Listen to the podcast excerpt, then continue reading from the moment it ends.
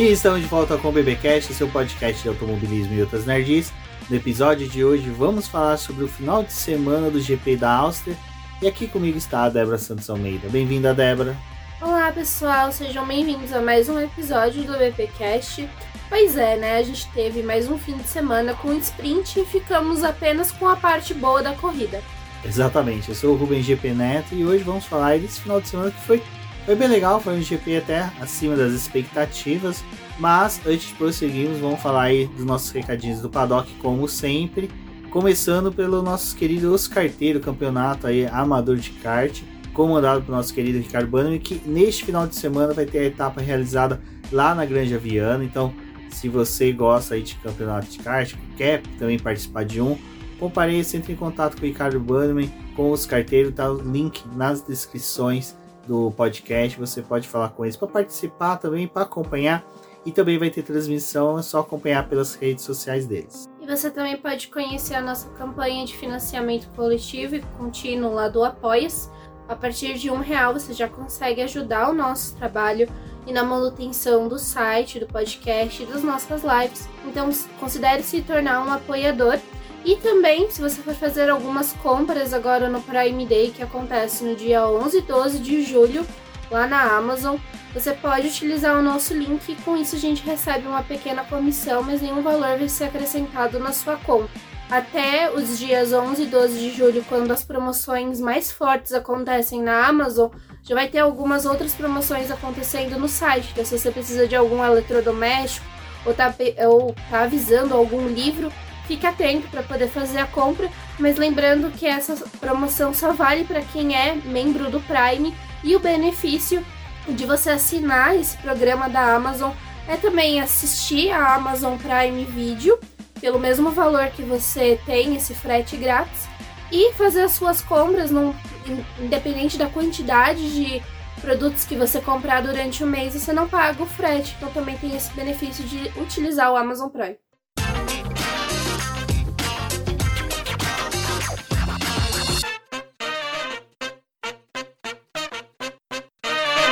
Bom, Débora, antes do GP a gente teve né, a promulgação, vamos por dessa forma, da Diretiva Técnica 45, que veio somente clarear as regras do orçamento secreto aí da Fórmula 1, tô brincando, do teto orçamentário, que era para melhor controlar e demonstrar a maior clareza, né, dar maior clareza, na verdade, as finanças das equipes e tentar restringir aí, possíveis é, formas delas burlar essa, o teto orçamentário? É, a gente sabe que as equipes têm alguns outros projetos, geralmente os times maiores, como tipo, a Ferrari está no WEC, a Red Bull tem o Red Bull Technologies, cada uma das equipes tem alguma coisa que eles conseguem utilizar a tecnologia para poder desenvolver alguns outros projetos.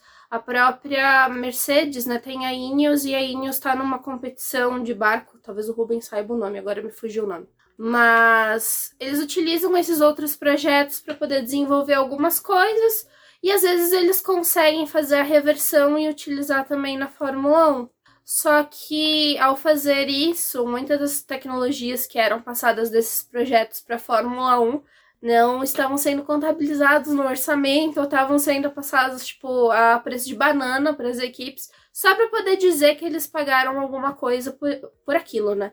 Então veio essa diretiva para poder mostrar para as equipes que isso também está sendo verificado e que se o pessoal da FIA julgar que eles estão fazendo algo errado, eles podem pedir para poder conferir os orçamentos e verificar da onde está vindo aquilo, né, aquela tecnologia, mas é para as equipes ficarem cientes de que elas não podem fazer isso. Porém, é, desenvolver algo na Fórmula 1 e passar para os seus outros projetos é permitido e não precisa você estipular um valor para poder dar essa tecnologia. Então, é algo que veio aí para poder esclarecer. De fato, não Assim, quando vem algo para poder esclarecer, a gente sabe que as equipes já arrumaram outros meios de tentar burlar, né? E time grande sempre sabe aonde eles conseguem burlar, o que, é que eles podem extrair, mas é algo que a própria Alpine já tinha alertado o pessoal, o pessoal assim, da Fórmula 1 que estava acontecendo, porque quando teve a entrada do teto orçamentário, é, as equipes tiveram que se desfazer, entre aspas, de alguns dos seus funcionários. E muitos deles foram designados para outros projetos, então eles criaram algumas outras áreas para que eles não perdessem essas pessoas que tinham algo valioso para a equipe, mas eles colocaram eles em outras funções e quando eles precisavam de algo na Fórmula 1, passavam para essas pessoas: "Ei, você pode vir aqui e fazer esse negocinho aqui pra gente?" mas você é do outro projeto. E aí, né, tava. Era, essa era uma forma de não perder alguns dos funcionários. Então as equipes sempre dão um jeito de fazer alguma coisa. Exato, até isso daí eu e o Milano debatemos uma live recente. Uh, eu acho assim, cara, é, eu vi muita gente querendo estardalhaço, fazendo muito barulho, mas, gente, nada mais é do que somente a FIA falando, então, gente, vocês estão burlando a diretiva, então, quer dizer, as regras. Então eu vou criar uma diretiva aqui só para vocês entenderem o que, que vocês realmente têm que fazer. Sabe aquela coisa do eu tenho que desenhar para você entender? é mais ou menos isso que a FIA fez. É que geralmente eles leem o regulamento e eles pegam e tipo, ah, não tá tão bem especificado isso aqui. É, tem uma brecha que a gente pode usar. Então eles vão lá e vão fazendo. Essa diretiva já estava vindo sendo discutida desde o começo do ano. Então agora quando eles implementaram ela é, ela já tem valor imediato e as contas a partir de janeiro desse ano estão sendo fiscalizadas. E é o que eu falei, né? Tipo, eles têm pessoas dentro da FIA que estão designadas a trabalhar com essa parte do orçamento. Então, se eles entendem que uma Ferrari, sei lá, tá usando o EC para poder desenvolver a carcaça que vai ser utilizada no carro de Fórmula 1. Não é a mesma? Não é a mesma, mas a pesquisa está sendo feita. Tanto que agora o carro da WEC e o carro da Fórmula 1 tem certa semelhança ali. Você consegue ver algumas coisas no desenho, né, do carro. Então eles falam: ah, usou a WEC para poder estudar alguma coisa que vocês iam usar na Fórmula 1. Esse dinheiro foi repassado da forma correta? Esse projeto foi testado da forma certa? Ah, não foi.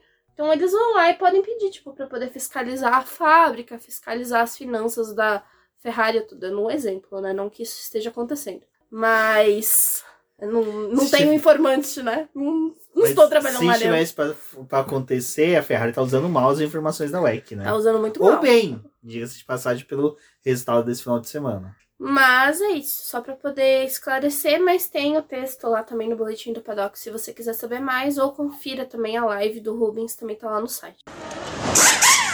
Bom, e outra notícia aí que bombou durante a semana pré-corrida foi a compra, né, da 24% das ações da equipe Alpine por um grupo de investidores, né, encabeçado pelo Ryan Reynolds, eu vou chamar ele de. Ryan Reynolds. Não, não, eu vou chamar ele de Ryan.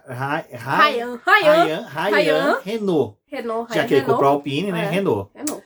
Então, Ryan Renault, ele adquiriu, né? Ele encabeçou em um investidores 24% das ações da Alpine. É um grupo, né? Um grupo de investidores. É, tem, tem o Michael B. Jordan, né? Que é o Creed, o vilão lá do Pantera Negra.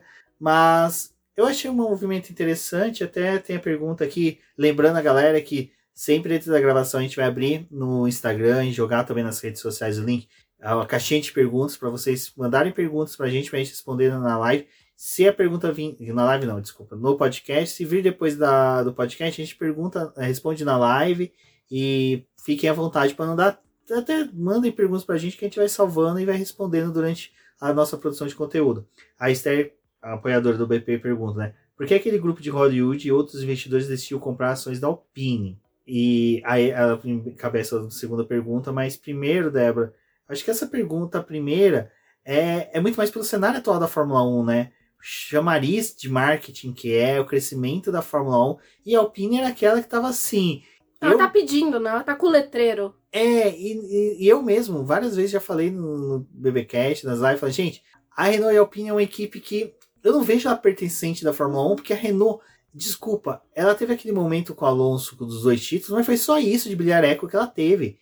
Depois não teve. A passagem dela na década dos 80 foi uma porcaria. Tá, tudo bem. Revolucionou, trazendo os motores turbos para a Fórmula 1, blá blá blá. Depois, nos anos 2000. Mas depois veio a era Palmer, né? Vou pôr assim, que foi aquela draga horrível. Mas assim, a Alpine e a Renault eu nunca botei tanta confiança.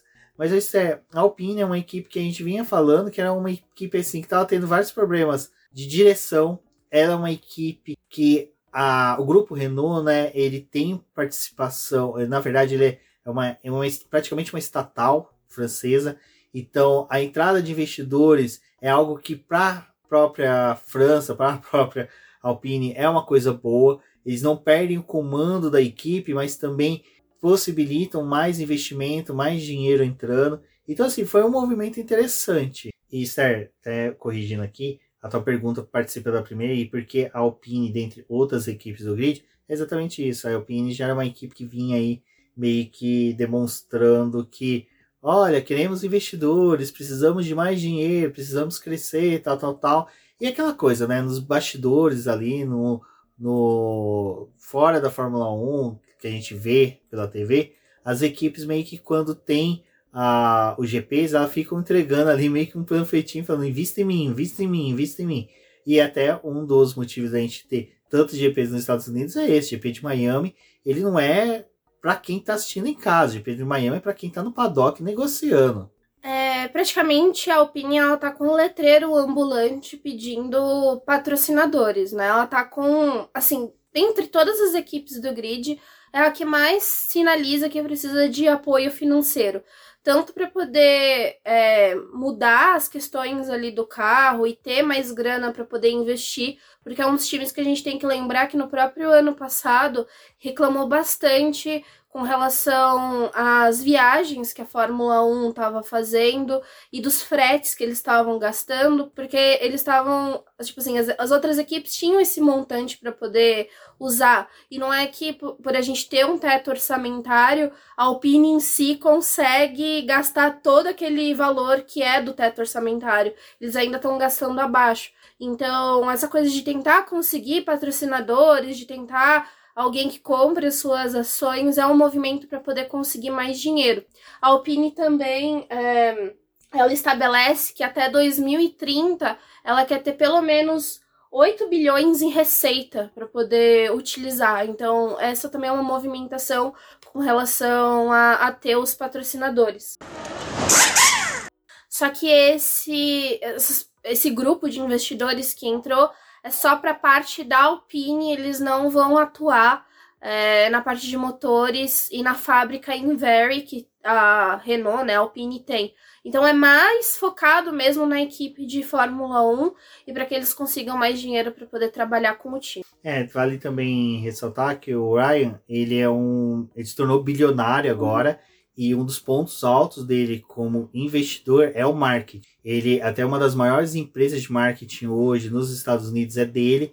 Ele justamente tem um sistema lá que eles conseguem fazer uma leitura de mercado e que é muito mais rápido do que o marketing habitual, que é aquele caso em que eles vê um produto, saca o que está sendo feito na hora no mercado, no, nas redes sociais e já produz a propaganda. Então é tipo assim, a questão de uma coisa se tornou viral hoje, amanhã cedo já tem uma propaganda pronta realizada para os produtos deles. Então assim, essa leitura rápida deles fez com que ele se tornasse um bilionário depois dele ter comprado Shazam, que era um aplicativo de identificação, era não, ainda é, né? Ele montou, comprou também banco, ele comprou várias empresas, até time de futebol, time de futebol. em que ele, utilizando dessa metodologia de marketing, está conseguindo ganhar muito mais dinheiro do que somente aplicando dinheiro para, vamos supor, para ter um time melhor. Não, ele consegue ter dinheiro trabalhando com marketing e consecutivamente tendo um time melhor. Então ele está fazendo o oposto, em vez de ter um time melhor, para poder ganhar dinheiro, não. Ele ganha dinheiro primeiro para depois ter o time melhor. E esse palpine é bom e para nós fãs de Fórmula 1 também é muito bom.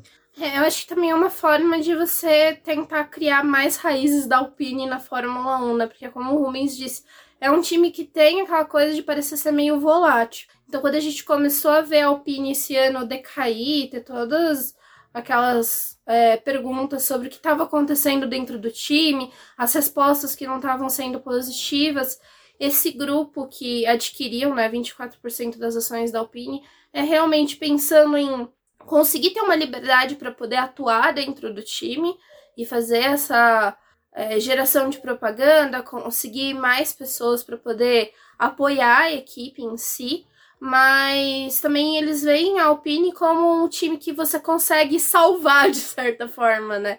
Que você consegue melhorar ele dentro do mercado da Fórmula 1 e para ele ter uma visibilidade melhor. Então, acho que dentro do cenário das outras equipes, tipo a McLaren, ela tá cheia de patrocinador, mas os patrocinadores dela têm uma outra função dentro da equipe. E a Alpine não, eles estão querendo algo para poder ser mais incisivo dentro do time. Bom, e para finalizar, a Esther mandou outras perguntas. Vai ter durante o PBcast outras perguntas dela, mas ela mandou mais uma agora, que é se essa seria uma chance para o Leclerc, outro piloto, de mudar de equipe e ser campeão. E já vou engatar a segunda, que é ou grande chance do campeonato para Ocon e Gasly.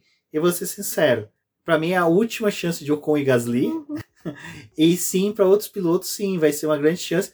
Eu vou ser sincero, eu fico feliz pelo Bortoleto. Eu acho, eu acho que eu fico feliz. que é o cara assim, que tá vindo assim numa ascensão muito boa, tá vindo da, da Fórmula 3, provavelmente deve ir pra Fórmula 2. Se for campeão na Fórmula 2, chegar na Fórmula 1 é uma vaga melhor que vai estar disponível. E talvez começar a mirar de fato nos pilotos da base e naqueles que estão sendo preparados pela Alpine, porque hoje a gente não vê muito uma luz para eles. É, antes era uma equipe que estava focada principalmente ali no Fernando Alonso, mas também acabou perdendo o Oscar Piastri. Em um certo momento ali ficou em dúvida se eles iam continuar com o programa de desenvolvimento de jovens pilotos. Mas acho que talvez esse apoio vindo aí, essa ajuda é, financeira, eles consigam dar mais oportunidade para esses pilotos que eles estão formando na base e ver realmente os talentos que eles estão preparando. Então, é, talvez seja uma última chance pro Ocon e pro Gasly. É, eles precisam também entregar, mostrar o seu desempenho, ou que merecem ficar nessa vaga, mas talvez num, num próximo momento, assim, seja um passo da própria Alpine pensar é, em ter pilotos que tenham um bom nome, então talvez destinar uma vaga para um piloto que tenha um nome grande dentro da Fórmula 1 ou que seja capaz chefiar um projeto e dar oportunidade também para um piloto da base investir nesses talentos. É, já o Leclerc eu não acho que migraria para o Alpine. Acho que o Leclerc realmente ficaria na Ferrari até, eu acho que assim, dá ainda para dar uma chance para a Ferrari nos próximos dois, três anos. Ele poderia ser uma luz para o time, mas ele precisa estar preparado para poder encabeçar um, uma, equipe. uma, equipe. que é algo que ele não tá agora. Exato. Nitidamente ele não tá. Bom, e uma outra notícia até mesmo sobre o grid da Fórmula 1 aí de investimentos é a Hightech, né? Que é uma equipe da Fórmula 2 que apresentou aí candidatura para participar da Fórmula 1. Não só da Fórmula 2, da Fórmula 3 e da Fórmula 4. Também é uma equipe que já está bem inserida nos campeonatos de base. E ela queria ter uma vaga na Fórmula 1 agora para poder, tipo, ser a última linha deles em formação de pilotos. É, e nesse, né, nesse ponto eu acho muito interessante, é um movimento que seria legal chegar na Fórmula 1 uma equipe que não é só ter academia, né? Uhum. Ela também é formadora de pilotos, acho que seria bem legal, acho que é uma coisa que é, tá faltando. é uma coisa que eu sempre esperei, esperei o movimento da Carlin, da Prema. da Prema. Eu sempre esperei dessas duas, mas é aquela coisa, né? Se elas não fazem esse movimento, é porque alguma coisa tem. Porque a Carlin a gente já viu até ela participar da Fórmula E, já viu participar da Fórmula Indy. A Carla tinha parceria, se não me engano. A Débora fez uma Carla 13. Se não me engano, ela tinha com uma das equipes. Ela não era tipo equipe Carlin, era uma Renault Carlin, alguma coisa assim. Não me recordo qual, mas tinha. Por favor, não vou me fazer de louco agora. É eu não lembro. Mas eu acho que é isso, né, Débora? É legal. É legal ver que tem equipes ali da Andretti interessadas a adentrar na Fórmula 1. É, agora tá na movimentação de nos próximos dias, assim, nas próximas duas semanas, provavelmente a FIA fazer a divulgação das equipes que tentaram se candidatar, o que, que eles já analisaram das propostas, mas a Ritec foi uma das que já colocou aí né, suas asinhas dizendo que de fato tem o desejo de entrar na Fórmula 1. Já era algo esperado dentro das, dos burburinhos que estavam tendo aí é, girando esse assunto, mas a Ritec ela quer dar esse passo maior, então ela veio aí com mostrando que ela tem dinheiro, que ela tem investidores, que ela quer participar realmente da categoria, mas tendo toda aquela outra coisa nos bastidores da Fórmula 1 da categoria não querendo ninguém de jeito nenhum, não quer que entre outra equipe, mas a FIA já disse que se as equipes que se candidatarem as vagas para poder entrar na Fórmula 1, que são mais duas, tiverem a capacidade, provarem o seu valor para a categoria e conseguirem mostrar que tem uma estrutura e vão agregar a Fórmula 1, eles têm que aceitar. Porque se eles abriram um processo de candidatura para que isso acontecesse, se um time tiver cumprindo todos os requisitos, eles não podem simplesmente barrar agora e falar: não, agora a gente não quer porque a categoria não quer vocês. Isso é algo que vai ser discutido muito nos próximos anos, principalmente se tiver a confirmação da entrada de outras duas equipes. É, a gente sabe que os times da Fórmula 1 vão dar uma chorada aí, vão pedir algum benefício. Ela está dizendo que é, no próximo Pacto de Concórdia, né, que vai ser fechado, eles estão querendo pedir uma taxa ainda muito maior do que a que é cobrada hoje para que se entre na Fórmula 1. Então isso também vai ser algo que, se outro time decidir entrar, será que ele vai querer pagar esse outro valor absurdo que os times estão pedindo? Vamos ver o que acontece. Eu acho que assim, não, pode aumentar a taxa. É para quantos? Um bilhão, né? não, eu acho que tinha que chegar assim e falar assim, não, beleza, é um bilhão, mas quem tá aqui hoje vai ter que complementar esse valor. Aí vamos ver se eles vão querer. É, também, né? Vamos, vamos ver se eles vão querer. vocês, vocês vão ter que complementar esse valor, ponto. Não, a gente cobra dos demais, mas só que vocês vão ter que complementar. Aí vamos ver se eles vão querer aprovar mesmo. Porque é fácil querer exigir de quem vai entrar quando você não tem que tirar do seu bolso, quando você já tá lá dentro, né? Isso é o famoso joia de, de clube, né? Uh, não, não, vamos aumentar a joia do clube, porque tá chegando aqui agora os assalariados, sabe? Aquela galera que era mais, tipo, almofadinha de clube. Então, é complicado isso. Bom, a gente, antes de entrar no final de semana da Fórmula 1, é, precisamos comentar da notícia que acabou tomando o sábado, né? E antes de tudo, a gente é, sabe que é uma notícia triste e a gente deseja o melhor para a família agora, que possa ter o seu coração confortado, né? Porém, tivemos o anúncio da morte do piloto Dilano von Hoff. Ele era piloto da Freca, estava no seu segundo ano disputando a categoria. E durante a segunda corrida da Freca, que foi realizada no circuito de Spa-Francorchamps, estava é, chovendo bastante. E logo no final da corrida, quando faltava assim menos de dois minutos para a prova acabar, a direção optou por fazer uma largada para poder terminar a corrida em bandeira verde, mas ficou nítido que não tinha como isso acontecer, estava chovendo bastante, os carros estavam levantando muito spray, mas a direção de prova achou que era prudente fazer algo desse tipo. E ali na reta Kemel, o piloto que é, era holandês acabou perdendo o controle do carro e foi atingido por um outro carro é, foi uma batida em T bem forte. O segundo piloto que estava é, logo atrás do primeiro colocado já tinha perdido o carro um pouco antes e o acidente do Dilano aconteceu logo depois e ele acabou falecendo. E aí a gente entra naquela discussão de principalmente se as categorias de base devem correr no circuito de Spa-Francorchamps e a conduta da direção de prova de achar que é prudente você fazer uma largada com pilotos que são novos, ainda um pouco inexperientes, porque eles estão numa categoria de base, então eles não têm o conhecimento de um piloto de Fórmula 1. E achar prudente fazer uma largada quando não tinha condição, só para você ter o show, né? Ter novamente o espetáculo e foi pagou-se com uma vida, né, Rubens? Exato. É, meu problema com situações assim é sempre o primeiro julgamento contra contra a pista, né? Infelizmente a gente sabe que Spa-Francorchamps é uma pista perigosa, é uma pista terrível para para quando se está chovendo, que infelizmente não é só a Fórmula 1 que sofre com spray, qualquer categoria de carros em que as rodas ficam expostas, realmente vai ter um spray muito alto, mesmo em carros GTs, protótipos, a gente viu em Le Mans esse problema. Mas eu acho que assim, sempre é aquela coisa, respirar, ser o momento de luto de todos, de fãs, de pessoal do esporte, e depois entrar no debate do que, que deve ser mudado. Uhum. Eu acho que quando a gente fez o BBcast, que teve o final de semana lá do falecimento do Robert também, com o acidente do Norris, a gente falou bastante sobre isso aqui.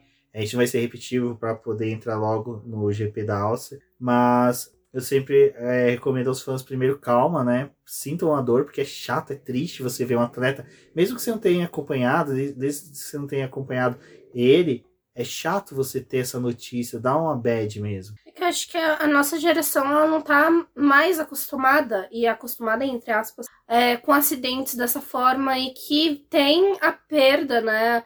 De um piloto, tem a perda de uma vida, porque. E tirando que hoje é imediato, né? Antes a gente tinha o falecimento de um piloto, ia saber no Jornal Nacional, no Fantástico, no Noticiário da Noite. Hoje não. Você tá assistindo classificação da Fórmula 1, você tá acompanhando a corrida de Spa, você tá uhum. tendo notícias da Indy, que teve um acidente horrível do Paginot, que graças a Deus ele saiu ileso.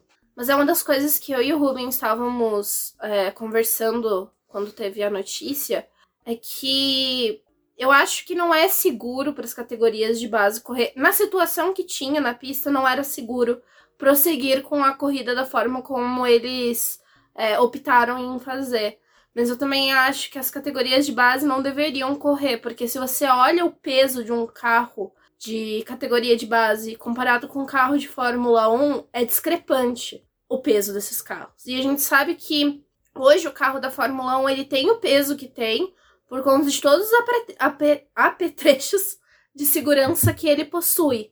Os carros de base têm, eles têm, mas é uma coisa mais adaptada para a circunstância daquele carro de base, que não vai correr como um carro de Fórmula 1, que não vai disputar é, algumas. É, não vai se envolver em situações como um carro de Fórmula 1 se envolve. Porém, a gente está colocando um carro desse de base na mão de um piloto que está aprendendo. Então, ele deveria ter mais segurança, ele deveria ser é, mais equipado para poder absorver essa, essas pancadas que às vezes tem, porque os pilotos estão em mais contato ali. Geralmente eles correm num grid que, que é bem maior do que um grid de Fórmula 1 que tem 20 carros. Eles correm com, tipo, 26 carros, 30 carros. É algo mais complicado. É, então, eu julgo que talvez tirar a Spa dos calendários dessas categorias fosse algo prudente. E se tem chuva na forma como estava tendo em Spa, não se corre. Porque é o que os pilotos da Fórmula 1 estavam falando depois que teve o anúncio, né? Que se é uma corrida na Áustria, tem uma situação diferente. Você tem mais áreas de escape. É um circuito que você, por ter esses desníveis também, tem uma outra forma de drenagem. Spa ela é uma pista muito complicada. A gente teve no ano que aconteceu, é, em 2021, que teve aquele acidente do Norris, que o Vettel até vai até o carro do Norris para poder ver se ele tá bem. Quem se lembra, a W Series também correu numa situação que não deveria ter corrido. E teve um acidente feio na W Series. Mas da forma como o acidente aconteceu, nada é, ocorreu com as meninas que estavam envolvidas no acidente, mas poderia ter acontecido. Então eu acho que é mais a discussão de saber quais categorias devem correr nesse circuito. Não acho que tem que tirar ele do calendário. É um circuito que é importante para a Fórmula 1 e para a formação dos pilotos, mas no máximo eu deixaria correr uma Fórmula 2, porque é um carro um pouco mais pesado, um pouco melhor equipado, ainda assim com ressalvas. Numa situação como estava aquela, não tem como dar é. bandeira é. verde, não tinha como aqueles pilotos estarem em pista. É, chuva, um piso molhado, esquece. Até a Fórmula 1 é arriscado, é, é até arriscado. carros da WEC é arriscado. Sendo que, salvo engano, no mesmo final de semana estava acontecendo a 24 horas de Spa. Teve acidentes feios também, mas só que são carros GTs mais robustos que resistem mais. É, e, e tá tendo toda aquela discussão de mantém manta térmica, tira manta térmica, tipo, categorias de base a infraestrutura nesse sentido é muito mais precária do que em, em, corridas da Fórmula 1, sabe? Tipo, a gente tem que ver que o mundo é completamente diferente quando você tá numa categoria de base. E aí você, às vezes, cobra prudência dos pilotos, mas, pô, você deu bandeira verde, sabe? Tipo, eles estão ali para poder disputar. Estavam tentando fugir do spray dos outros carros. É óbvio que um acidente poderia acontecer. Tipo, pra que tentar terminar sempre a corrida em bandeira verde. Você tem que dar o show, o espetáculo para todo mundo quando você está sendo completamente responsável. Então, eu espero que tenha uma investigação séria com relação a esse acidente e que medidas sejam tomadas mesmo e que comecem a cobrar cada vez mais é, das, da direção de prova, independente da categoria que seja e da própria FIA, de tomar medidas e que você comece a também estipular ali para os promotores do evento, em situações como essa, não tem como ter uma corrida, gente. poupe as categorias de base, sabe? Não precisa disso. Exatamente, pessoal. Então, fica nossos pêsames com a família do Dilano, para os amigos, e que todos sejam confortados nos próximos dias aí, porque é uma dureza. Bom, Débora, da... muitas equipes tiveram que retardar a introdução né, de novas atualizações do carro em decorrência do cancelamento do GP da Emília-Romagna. Mas, para o GP da Áustria agora, algumas equipes trouxeram atualizações, né? No total foram seis. Mas assim, eu vou ser sincero, Débora, eu acho que até para a gente poder ser um pouco mais objetivo, a atualização que mais teve, assim, a gente pode até mensurar que foi efetivamente válida, que trouxe uma melhora para o carro, foi o da McLaren, uhum. porque assim como da Williams foi na etapa do Canadá em que só introduziram em um carro, agora a McLaren fez a mesma coisa só no carro do Lando Norris. E assim, foi da água pro vinho, né? A gente viu assim, o Piastri e o Norris em algumas etapas estavam andando bem próximos, mas agora na Áustria o Lando Norris parou lá na frente, pobre do Piastri, chegou até a tomar volta do Lando Norris durante a corrida. É, exatamente. A gente teve essa opção na McLaren é, pelas próximas duas corridas, né? Agora o GP de Silverstone na Inglaterra e a corrida na Hungria, a McLaren vai trazer mais peças que fazem parte dessa super atualização que eles estão dando no carro. E o Oscar Piastri vai receber atualização nessa próxima corrida. Mas eles colocaram no carro do Lando para poder já avaliar. É algo que eles estão tentando correr, então por isso que essa atualização veio picadinha aí, mas já foi uma introdução de um grande pacote mudou a parte da carroceria do carro, mudou o sidepod. É, eles estão tentando buscar performance, mas é uma mudança mais aerodinâmica, voltado para essa aerodinâmica do carro que estava bem comprometida. E é, é o que você disse, Rubens, foi muito efetiva no carro do Lando, mas a McLaren ainda está com aquele pezinho atrás, porque eles sabem que essa pista também o Lando costuma andar é, muito bem, né? Então, eles julgam que a atualização foi muito boa, foi promissora para o carro, mas tem um pouquinho do dedo do Lando. Então, eles vão esperar a Inglaterra para poder avaliar o carro de novo. E foi algo importante porque a McLaren meio que não casou com as atualizações dos outros times, então deu um salto. Mas eles também estão naquela expectativa de que, assim que a Aston Martin, Mercedes, a Alpine também traga outras atualizações, vão, vai melhorar o carro deles também, e aí as coisas voltam a ficar mais equilibradas. Só que foi muito importante para eles derrotar a Mercedes e a Aston Martin. E também a gente tem que lembrar que esse circuito não foi muito favorável, não foi aquela coisa que a Mercedes e a Aston Martin esperavam. Bom, e sobre a sexta-feira, né, Débora? O único treino livre que tivemos liderado por Max Verstappen. O que a gente viu foi só os pilotos testando mesmo, médios e duros, médios e macios, na verdade. Pra poder saber. E duros. E duros, desculpa. Macio só no finalzinho. Só no finalzinho, né? Pra poder ver como é que era a volta rápida. Mas não teve muita coisa conclusiva, só realmente ali, só é, pra não treino no... pra poder ver como os carros estavam operando, é, estabelecer a configuração para o restante do fim de semana, porque tinham duas classificações para ser, para ser realizada, né? Mais duas corridas. É, a Ferrari também levou atualizações importantes para o semana, então eles precisavam fazer essa verificação do carro. Só que foi aquele treino livre mais dinâmico.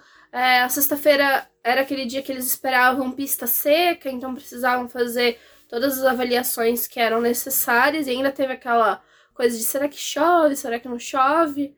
Enfim, foi mais isso porque já na tarde tinha classificação para poder definir o grid de largada do domingo. Bom, e na sexta-feira também na parte da tarde, né? A gente teve a classificação aí para o GP, enfim, né? Uma coisa meio bagunçada, até o Lewis Hamilton não falou, gente, isso daqui era para o quê? Para sprint, classificação para corrida? Eu ainda acho que a minha ideia deveria ser aplicada. Qual que é a sua ideia? A minha ideia é classifica na sexta-feira para sprint corre a sprint de manhã e classifica à tarde para a corrida que vai ser no domingo. Pô, cara, duas classificações, duas corridas? Ah, não. Faz casadinho, melhor. A classificação eu não cheguei a assistir, eu acompanhei pela live do Chris do Rock and Race, até recomendo bastante quando vai ter assim, normalmente eu tweeto, mando nos grupos, porque acho muito legal a dinâmica que ele faz na, na live.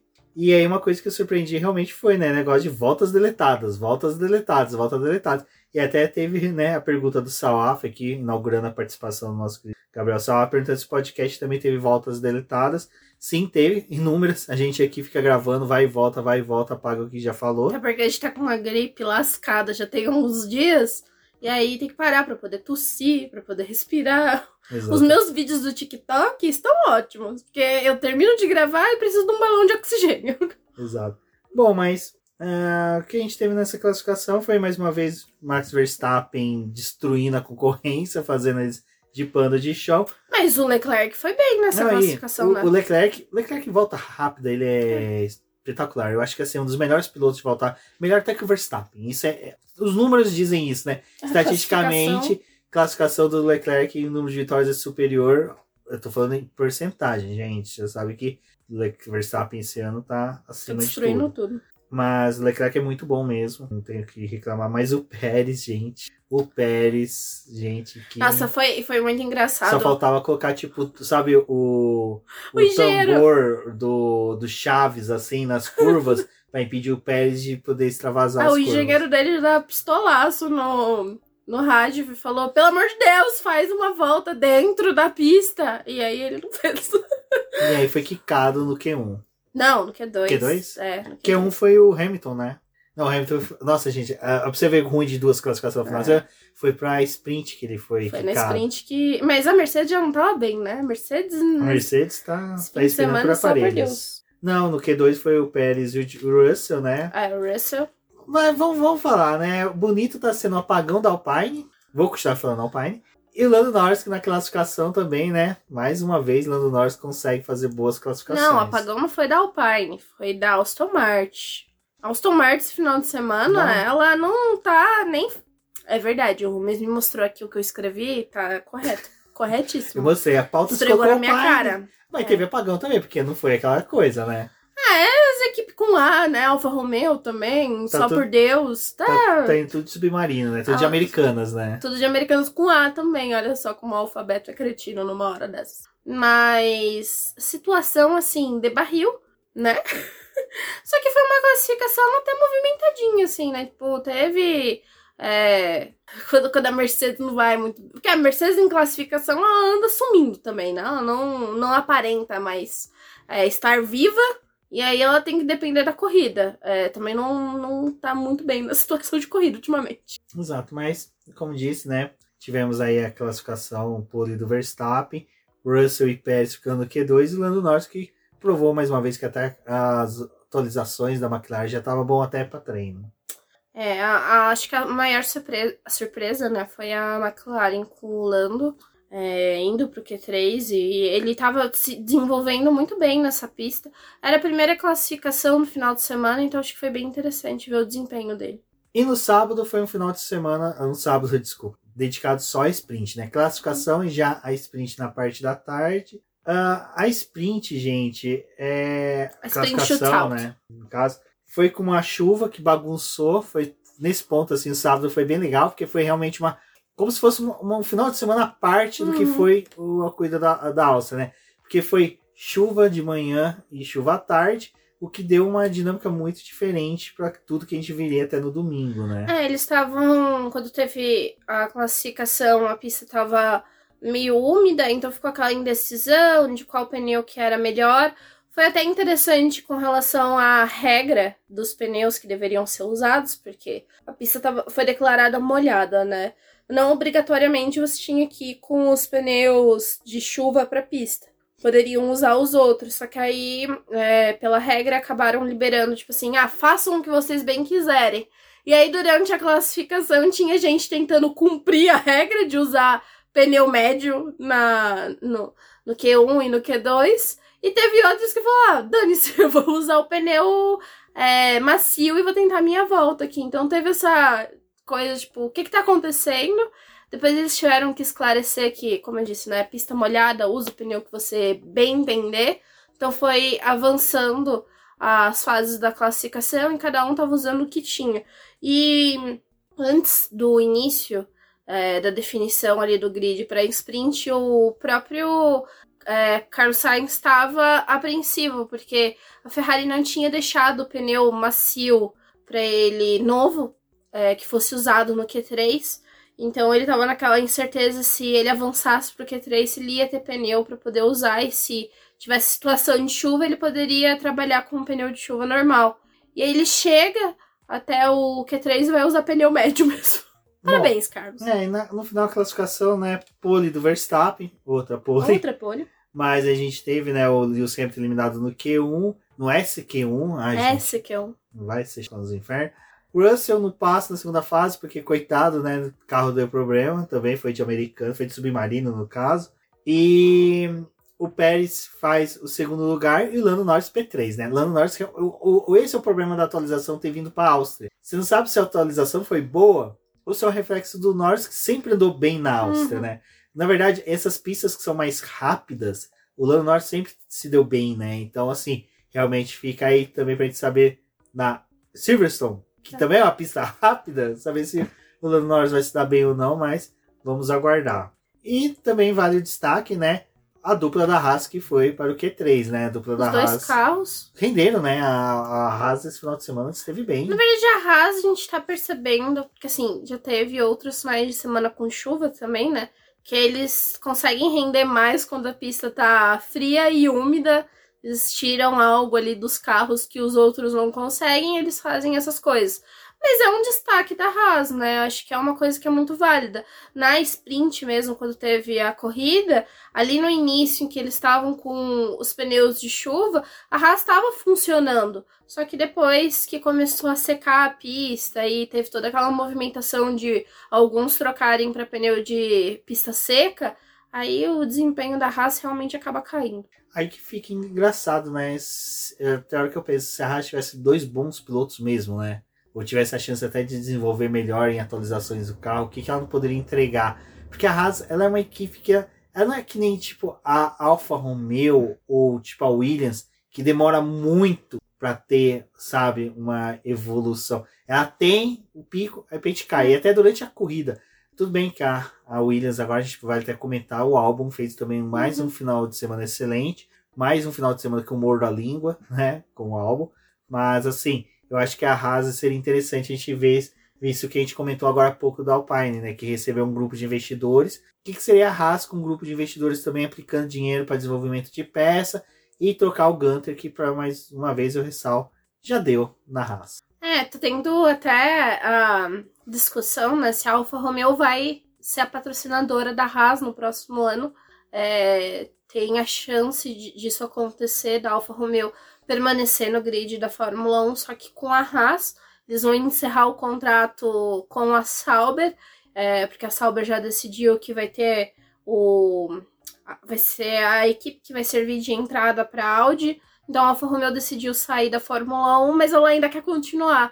Então eles devem talvez pegar a Haas para poder apoiar o time. Seria E interessante. a Alfa Romeo, ela é bem interessante assim em troca de tecnologia. Ela geralmente usa a equipe para poder desenvolver coisas para os carros dela de fora. Então, na época que tava o Kimi ali, o Giovinazzi, eles ajudaram a desenvolver o carro, né? A Giulia, que é da Alfa Romeo, e eles buscam isso, ter essa troca com o time, não é só vir como um patrocínio. Às vezes eles, como foi com a Alfa Romeo, né? Eles entraram como um patrocínio e depois eles estenderam para uma parceria técnica. Isso pode acontecer com a Haas, mas é um movimento mais interessante porque a própria Haas tá tendo um suporte maior da Ferrari. Então se você vem com a Alfa Romeo ele quer tudo italiano, tirando a Haas, É, que é uma americana, pode a Ferrari funcionar. ainda ia permitir ele estar dentro da fábrica, né? Ah, vamos ver, né? Eu acho que tem um ganho aí pras pessoas. Não, sim, sim. E é até legal que eu quicaria Magnussen, estaria até o Rocher. Salvo engano, já tem ponto suficiente para superlicença.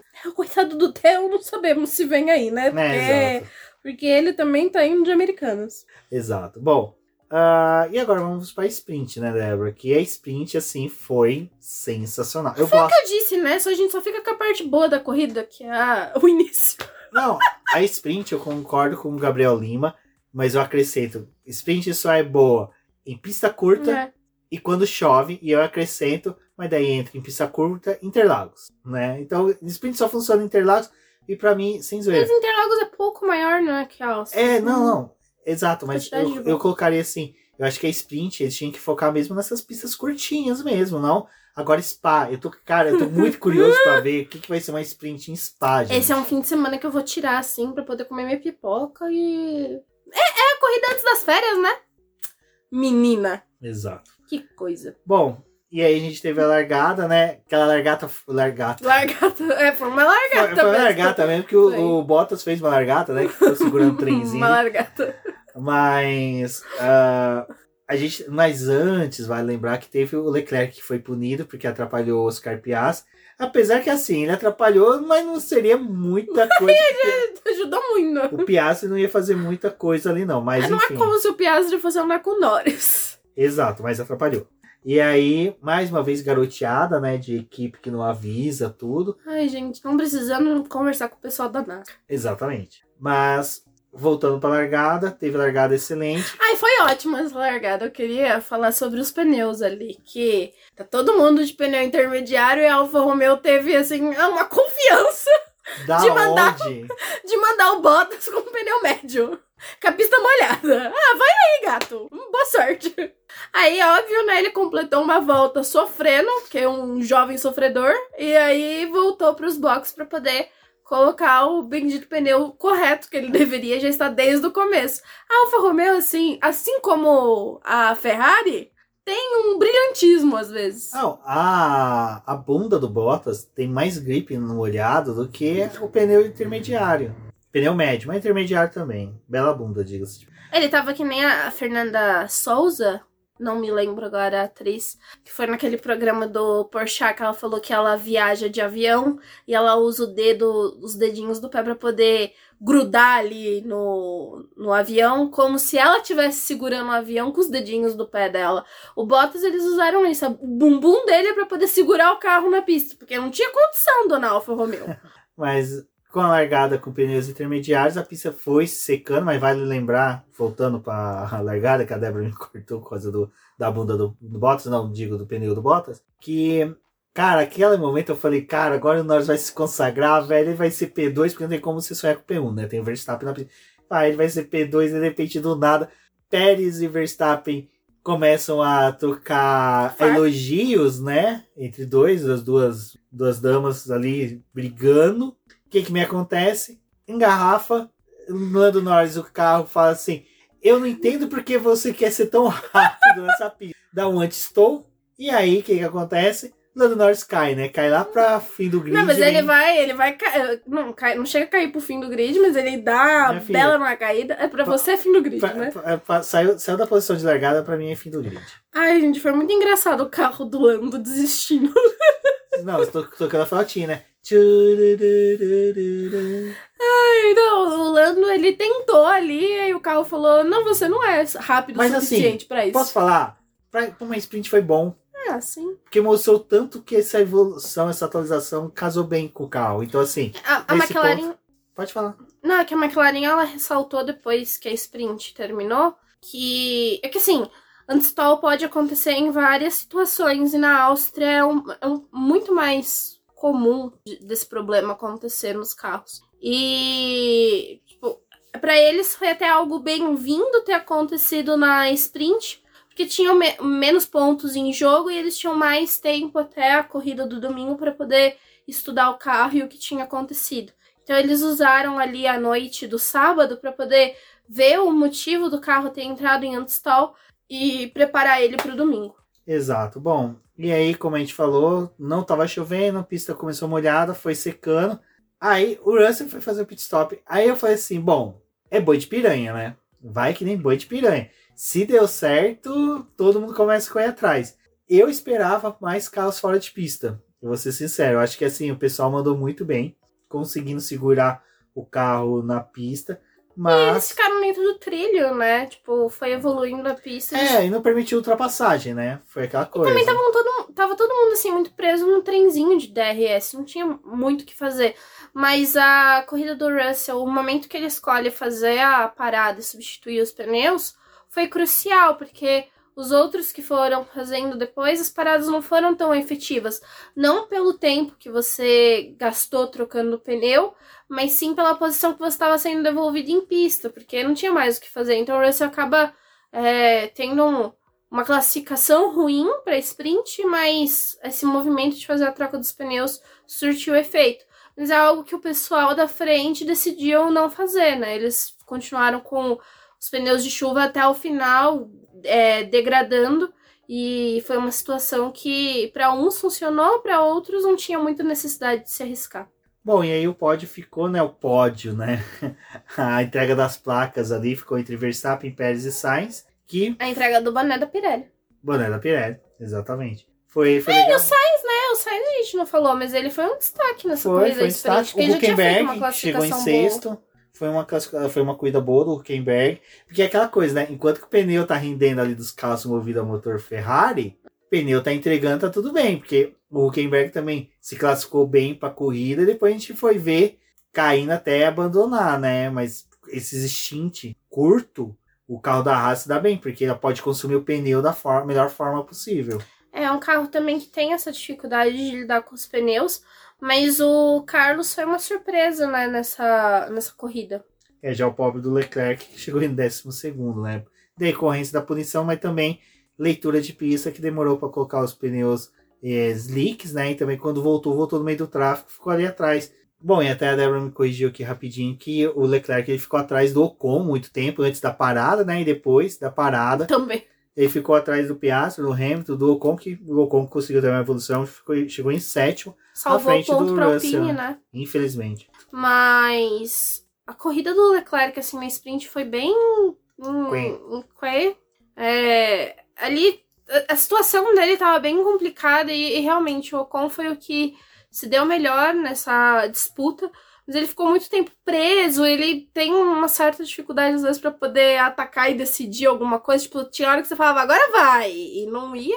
Ficou aí atrás, acabou penando, né, num resultado ruim na sprint. E a gente tem que lembrar que a sprint só pontua os oito primeiros, né? Então também tem aquela coisa mais difícil ainda. Até foi uma coisa que o Hamilton falou: ai, mas a sprint não tem tanta importância, não, porque pouca coisa. Mas faz diferença, né? Qualquer ponto conquistado, ainda mais quando você tá ali no meio do bolo. Bom, pessoal, primeiramente eu vou agradecer a todos os apoiadores, todos os inscritos do BP que mandaram pergunta, porque foi muito legal que quando eu recebi as perguntas, fui introduzir na pauta, ela praticamente se encaixou perfeitamente, vai sanar todos os itens da pauta. Então, praticamente agora vai ser só respondendo as perguntas de vocês. E a primeira pergunta é do Rodrigo Cota, que é um ouvinte do BBcast, assiste nossas lives, sempre presente no chat. Muito obrigado, Rodrigo. E ele pergunta: por que houveram tantas punições por excesso de limites? E ele já coloca que ele não concorda com isso. Ah, Débora, eu vou pedir licença para responder. O Rodrigo, é uma coisa que até o Sérgio Milano e a Débora trouxeram nos textos deles, falando que isso está na regra. É a regra da Fórmula 1. Ah, ao contrário de algumas outras categorias, a Indy, por exemplo, né? A Indy nunca que a gente viria aquela final que foi na Indy 500 em que o Neil Garden e o Ericsson estavam, sabe, zigue-zagueando, extravasando os limites de pistas. Na Fórmula 1 nunca vai acontecer. Por quê? Na Fórmula 1 a regra fala, é entre as linhas brancas. Aquela parte preta que se chama asfalto, entre as linhas brancas, é onde que o piloto tem que ficar. Parece ser meio estranho, meio rude o texto ser dessa forma, mas é porque eles querem justamente primar por dois motivos. Um, nenhum piloto tem vantagem duradoura comparado com o outro, ou seja, extravasar e ganhar tempo de, condução, é, ganhar tempo mais rápido comparado com o outro que seguir as regras, e também por item de segurança. O piloto sai da pista e tem, corre o risco de colocar o pneu no lugar sujo e rodar, bater. Então é realmente uma questão de segurança. E a zebra não é considerado pista. Zebra é uma coisa extra pista. Exatamente. Então, assim, a gente fala. Aí até eu vi um pessoal falando, ah, mas aí brota, né? Aquela galera que fala, ah, mas na época do Senna. É, na Cara, época do Senna era outra coisa. gente. outra coisa, o Senna com esse carro de hoje talvez nem faria um terço que qualquer outro piloto faria. Então, assim, é difícil comparar essas questões. É, só pra poder contextualizar, porque vai que alguém escuta. Quer dizer, sempre tem gente que escuta o podcast tempos depois. Então, pra poder lembrar o que aconteceu, a gente teve a corrida, o GP da Áustria, a prova principal, e depois que ela terminou, é, oito pilotos foram punidos por questões dos limites de pista. Exato. E nisso cai na pergunta da Julia Vietti, também ouvinte, apoiadora do Boletim do Paddock, em que ela manda que se o apelo da Aston Martin, jogada de mestre ou uma grande pau na cozices deles. É, assim, eu vou responder com o que eu disse no vídeo que eu gravei pro BP lá no TikTok. Eu acho que foi uma jogada de mestre, porque eu gosto muito dessa coisa de encheção de saco de equipe é, com protesto. Faz porque parte faz parte do jogo, né? é, faz parte. Então, eles estavam identificando ali que tinha uma falha. Que a FIA não estava dando conta de verificar todos os limites de pista. A corrida ia acabar, provavelmente ia ficar naquele. Ah, tá bom, né? A gente fez o nosso trabalho, vamos todo mundo embora. Tem corrida na próxima semana. E aí vem a com aquela coisa tipo: então, o trabalho de vocês não tá bem feito. Tem várias voltas para vocês analisarem a gente quer saber se tem pessoas aí que não foram punidas e que deveriam.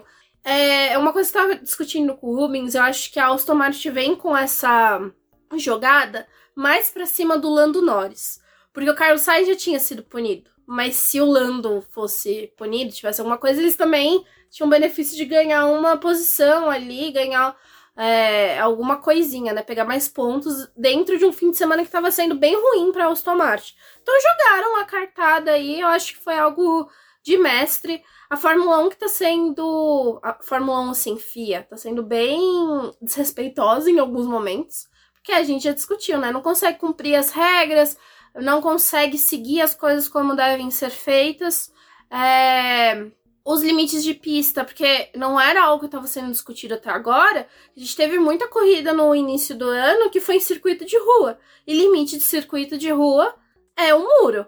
Agora vai vir toda essa discussão de novo, porque a gente tem é, mais provas acontecendo em, em traçados que são permanentes e que tem esse problema com os limites de pista. Então achei muito certo da Aston Martin realmente jogar na cara de que vocês não estão fazendo um trabalho que deve- o trabalho correto. É, é claro que assim, depois que saiu os documentos e depois que tudo foi avaliado, foram 83 é, voltas deletadas. A gente tem uma corrida com 71 voltas, mesmo que eles conseguissem verificar a cada minuto, digamos assim, porque essa é uma corrida que cada volta tem pouco mais de um minuto, eles não teriam, quando a prova terminasse, não teriam deletado todas as voltas, tipo, não teriam analisado tudo. Então, é, realmente faltou uma força-tarefa. Só que o problema é, a FIA também já tem um tempinho aí, principalmente no Canadá, que eles falaram: ai, mas a gente tem mais pessoas para poder verificar pontos chaves da pista, para poder saber se tá tendo. é, Piloto que tá extravasando o limite de pista, tem mais câmeras, tem mais coisas pra gente poder analisar, mas é, foram mais focados em punir alguns pilotos porque tava tendo reclamações de outros e esqueceram outros pilotos. Então, assim, achei prudente da Aston Martin jogar isso na cara deles. Não, é, é tão prudente porque assim, a solução para é, extravasar limite de pista é um sistema eletrônico, em É. que o piloto extravasou, apitou, acabou, é eletrônico que nem a largada, queimou, já tem um aviso lá. No olhômetro fica muito subjetivo, fica ainda mais curvatura de pneu, você já vê várias pessoas que nem curvatura da bola, quando a, Uhum. bo- a bola tá em cima da linha ou não, é a mesma coisa. Então assim, Enquanto que a Fórmula 1 não criar um sistema eletrônico que dedure os pilotos, não seja outro piloto dedurando, né? ah, eu acho que não vai ser tão efetiva essa discussão dos limites de pista. E tem um circuito que dá pra você. Mas é que é um aparato, assim, material é, físico, né? Não pessoa, que é algo que acho que é meio difícil de você implementar em todos os circuitos. E tem aquela coisa, tem ano que você corre ali, tem ano que você não corre, já tô pensando em fazer rodízio com pista. Então tem essa coisa. Aí vem sendo discutido, ah, mas colocar barreiras como tipo grama, é, vários circuitos estão parando de usar a brita, mas colocar a brita, já estão pensando em botar aqueles salsichões para poder, é, tipo, ah, o é piloto passa, perigoso. danifica o carro, mas todos esses sistemas são perigosos. O Pagenou esse final de semana só não aconteceu nada mais com ele porque o carro da Índia é seguro, mas também foi numa dessa de extravasar limites de pista que o carro dele dançou. É, pegou na grama, a grama foi, e ele foi quicando na É. brita, né? Então, é arriscado. perigosíssimo, perigosíssimo também. Aí no documento que foi é, disponibilizado depois, né? Os comissários falaram, ah, mas vocês precisam ter é, mecanismos para poder melhorar essa questão dos limites de pista, mas quais? Exato, até a gente, até falha minha, eu devia ter entrado na pergunta que é da Esther, que ela falou uhum. exatamente isso, né? Quais eram as opiniões da gente sobre tanto punição, né, na alça, a gente já comentou sobre isso, e o que poderia ser feito para minimizar a demora nas análises. Minimizar a demora da análise, Esther, contratação de pessoa. Ou ter... realmente colocar os aparatos em todo o circuito. Tipo, é, essas, essas, imediato, né? essas curvas são chaves, essas aqui que a gente vai realmente cobrar o limite de pista até o, o, o sensor. O sensor, isso, faltou a palavra. O sensor que já detecta uhum. logo de uma vez, porque se for só no olhômetro, você corre o risco de perder é, algumas coisas que estão acontecendo na pista. E também eu queria dar uma palavrinha sobre uma coisa que eu achei ruim. Porque foi discutido depois, ai, ah, mas acabou a corrida, ninguém sabia se ia ter mais punição ou não, ninguém estava falando sobre verificar nada. Eles deveriam ter feito algo que eles fizeram na Fórmula 2 esse fim de semana. É, a corrida estava tão tumultuada na Fórmula 2, estava tendo vários incidentes na pista de choque entre os pilotos, que chegou uma hora que, tipo, era humanamente impossível você analisar tudo que estava acontecendo, porque você não ia estar tá acompanhando de fato a corrida. E aí eles deram um aviso, tipo, ai, tal, tal, tal, é, é, incidentes vão ser verificados pós-corrida, porque, tipo, não tinha como ir verificando tudo que estava acontecendo numa prova sprint. Acho que deveria ter sido feito isso também na Fórmula 1 esse fim de semana. Olha, gente, a gente não vai conseguir verificar todas as voltas, volta por volta, da corrida para poder saber quem extravasou o limite de pista ou não. Deveria também a FIA ter sinalizado os pilotos. Pós-corrida, pode ser que vocês vão ter que lidar com mais punições de limite de pista, porque a gente não tem pessoas suficientes para poder ficar chefiando todas as voltas. É, são 20 pilotos, 71 voltas, cara. É, é muita volta, coisa. É, é o que? 1.420 voltas? Então eles analisaram 1.200, né? Alguns pilotos ficaram de fora. Red Bull, né? Enfim. uh, aí tem a pergunta do Casola, que ele pergunta se piloto de cuida pode atuar como comissário ao mesmo tempo que piloto.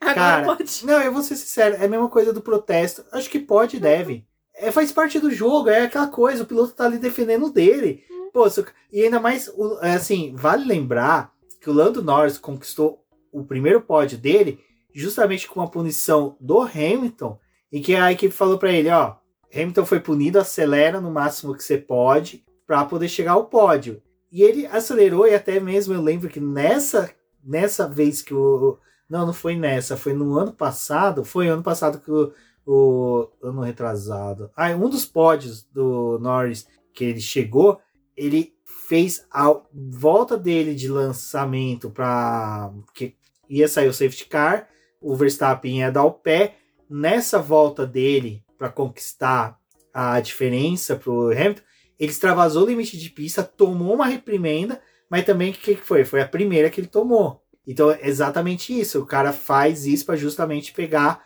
e conquistar a, a volta para ele poder diminuir o gap. Então, assim, cara, o Norris tá dedurando o Hamilton, tá dedurando até a McLaren incentivou ele, faz parte do jogo. O que eu acho que os outros chefes de equipe deveriam começar a falar: olha, gente, compensa dedurar. Compensa? Compensa. O Alonso fez isso com o Gasly, deu certo. Cara, o piloto ali tem hora que dá para ele manjar o que, que o outro piloto tá fazendo de errado e dedurar sim. E, e é legal. Ele, ele ajuda a chamar a atenção, né? Porque é o que a gente tá discutindo. Não tem como eles chefiarem tudo que tá rolando na pista e todas as disputas. Tem um piloto que é mais chato que outro nesse sentido de cobrar as coisas. Então, quanto mais você tá no, no rádio enchendo o saco, é, você dá tempo da sua equipe também verificar as voltas dos outros, porque a gente sabe que as equipes têm é, pessoas dentro do time ali durante a corrida que fica olhando as on-board dos Meu, outros carros, que fica olhando como é que os pilotos estão tá guiando para poder botar, tem gente. fã que assiste. Corrida na on-board. Na on-board, dá print, publica. Você acha que a equipe não vai ter gente? É, se a gente é desocupado. Eu acho, eu acho que as equipes de Fórmula 1 têm que começar a, a... Como é que eu posso falar? A convocar esses fãs para serem os fiscais, é, né? sommelier de on-board para poder dedurar os pilotos. Foi uma boa. Pois é.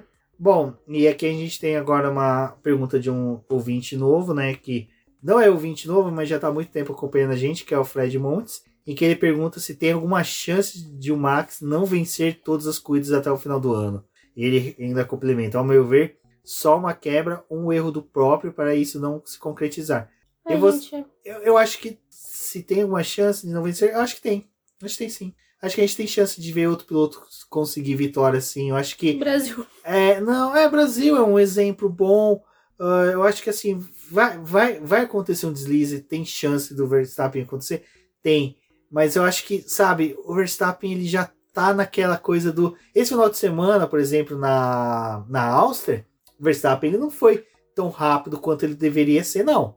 Porque assim, ele perdeu a liderança da corrida. Num cenário normal, ele não ia perder a liderança pro Leclerc. Então eu acho que assim, ou o Verstappen estava correndo realmente, se segurando para não extravasar limite de pista e isso prejudicou as voltas dele, ou ele simplesmente estava assim, cara, eu só quero terminar essa corrida. Eu quero ganhar, eu tô tranquilo. Mas tô nesse boa." ritmo de só querer terminar, a hora que ele coloca o pneu maciozinho dele lá no final, que ele faz todo aquele negócio de ai, gente, mas vamos arriscar, vamos parar. Ele já tava com 23 segundos na frente do, do segundo colocado. Então, tipo assim, tava correndo talvez no começo um pouco mais prudente, mas depois também, dane-se. E digo mais. É, Verstappen, o pai do Verstappen, né, o Jos Verstappen, vive falando que ele, ah, ele não se preocupa com os números dele, não tá nem aí pra recorde. O que, que ele tava fazendo na pista esse final de semana, tentando volta rápida? Ele praticamente, se ele não tivesse perdido a liderança pro Leclerc, ele tinha comandado o final de semana inteiro. Não tá preocupado com recorde, ah, meu nariz. Mas eu acho que o, o Verstappen, assim, pra gente ver outro piloto vencendo. Tipo, Interlagos, que é uma pista que costuma escolher o vencedor, mas talvez esse ano ela deseje escolher pelo Verstappen, nunca saberemos. Vamos descobrir realmente quando a corrida estiver acontecendo. E eu acho que tem mais chances de erros e falhas da, do Verstappen e da Red Bull depois que a equipe venceu o campeonato de construtores e o de pilotos. Depois dessa corrida, que é aquela parte do ano em que o pessoal fica um pouco mais relaxado, que as coisas já definiu, é quando tem mais chance de dar merda e do piloto errar, de Posso carro dar quando problema. que vai eu acho que é acontecer? mais nesse sentido. Ah. Outra disputa Max Verstappen e Pérez na largada igual da Áustria. Se acontece, não duvidaria é, de, de o Pérez jogar o Verstappen para fora. Sabe, eu acho que pode ser até, não sabe qual o cenário? Definição do contrato do Pérez. Uhum. Se chegar o Pérez não não for efetivado, e aí entra na pergunta que o Salaf mandou agora, eu já vou ler, o Pérez corre o risco de jogar o, o Verstappen para fora da pista, sabe? Do tipo assim, ah, não vou mais mesmo, ele já fez isso com o Ocon, não vou mais mesmo estar aqui, foda-se, tchau Verstappen, não duvidaria. É lógico, não vai fazer jogar para fora da pista de forma maldosa, tal, tal, tal, tal, tal. Mas assim, vai ser mais agressivo. vai ser mais né? agressivo. Vai ser, eu não tenho mais nada a perder, já perdi meu contrato mesmo, e ainda mais que tem rumores do Pérez indo pra Indy. Ah, e circuito de rua também, tá? A gente vai ter prova em Singapura, que é, É. um circuito que, assim, calor, tem, né? difícil. Qatar, Qatar, Las Vegas. Las Nossa, tem um Vegas. circuito de rua adoidado ainda. E o Pérez, em teoria, né, anda melhor em circuito de rua. Então, E aí vendo uma oportunidade. pergunta do Salaf, né? Que pela primeira vez na era moderna, porque eu vou colocar assim, porque a NASCAR sim já teve corridas na rua, Uhum. porque a NASCAR começou com corridas nas praias e nas ruas. Nas praias? Nas praias, praias americanas. Nas praias. Teve mais de uma praia. Eu sei que eu falei meio. Não, mas eu não sabia que tinha Sim. corrida em praia. Eu fiquei As tipo, é praia? primeiras coisas da NASCAR, eles aproveitavam a praia, linha reta, vazia, não tinha nada, fazia lá o ovalzinho, o circuitinho com a reta maior na praia, corria, foi. E aí também teve circuito de rua, Olha só. mas com o tempo, né, tipo, os riscos eram maiores, foram para circuitos. E aí teve lá em Chicago, que também foi uma chuvarada, Jason Button estava presente, aí Um o. Salaf pergunta, né, se o piloto que ganhou é o neozelandês, primeira vitória do neozelandês na, na NASCAR, e, salvo engano, ele é tricampeão da Super V8 lá da categoria americana, australiana, desculpa, de carros GTs, que também é uma, é uma- são corridas espetaculares. Patrocinado pela Red Bull. Exato. Ah, o Van Gilsberger, não sei, o Van Gil, vou pôr assim, Vangil. Gilzinho, você pode substituir o Pérez na Red Bull. Olha, o par é duro dos dois na rua, viu? O par é duro. Não, mas eu acho que não chega não, tanto, Salaf. Eu acho que essa substituição do Pérez, acho que vai Vai ser... de piloto da, da Fórmula. Eu... De Fórmula pro piloto de Fórmula. É, exato, com esse piloto de Fórmula para piloto de Fórmula. Aí já tem, tá tendo dor de cabeça com os pilotos de Fórmula. Imagina se você pega o piloto de uma outra categoria que não tem nada a ver. Ah, não, não, a Red Bull já tá. Chega. Já pensou o pulo do gato da Red Bull? Tá todo mundo. Faz o Loeb. Não. Falou. É. Porra, o cara, o cara tá com 110 pontos, tá. Eu não sei quantos pontos. É mais de 100 pontos. Ele tá com 110 pontos do segundo colocado, que ele pode ficar duas corridas fora, que ele volta. E ainda ele. Ele tá, ele tá que nem o, O Verstappen. o Verstappen na Fórmula 1, falou. Tá trocando o zap com o Verstappen. É, Exatamente. nesse Já, sentido aí. cara, seria um. Mas assim, eu, eu colocaria o Palou. Na- e também acho que ele deveria só fazer essa besteira de sair da Indy pra fora. E digo que é besteira. Pra Red Bull. Pra Red Bull, porque se for pra poder Não. amargar e pegar porque o lugar de be- De porque- Vries, ah, meu filho. Porque ele já fez uma besteira na. Fórmula Indy, porque é possivelmente vai pra McLaren. McLaren. Fica no teu time. Vamos É, fazer contrato co- bom. Conversa com o Ganassi. Conversa com o Ganassi que dá certo. Vamos fazer contrato que preste. E aí o Beto Correia, nosso parceiraço.